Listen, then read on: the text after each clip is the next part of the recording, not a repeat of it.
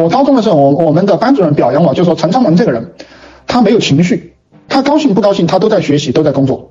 这个是我们高中班主任给我的评价。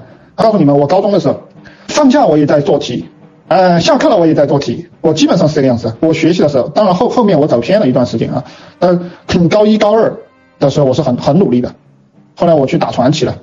我高二之前我是很聪明的一个人，我特别的聪明，真的是太牛逼了，我自己都佩服我自己。我有一种天赋，就是我学习啊，反正数理化基本上都是第一名。我的语文考不及格啊，一百五十分的题只能考五十几分。说起来你们都不信，对吧？我，现在我每天写这么多文章，说起来我也不就是感觉很奇葩，就不可思议。但现在你们会觉得我我还有一定文学素养，但是我的文言文特别的厉害。我们老师有一次出了一次只有文言文的卷子，我考了班上第一。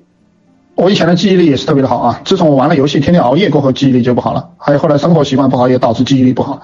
我以前的记忆力是真的好，而且我好像也会背诵古文、背诵课文的一些技巧。所以我跟你们讲，就是项羽本纪那么长，我好像就看了三遍四遍就能背了，我还能清晰的记得我能背了。而且我以前有一个习惯，嗯，就是我特别的喜欢读古文，不知道为什么。呃，这个下课了，呃，大家都去吃饭了，我一个人在教室里背诵古文，啊，读着很有韵味，哎，真的是感觉整个人都进去了，那些文章我都能身身临其境。陈老师讲的这个有没有道理啊？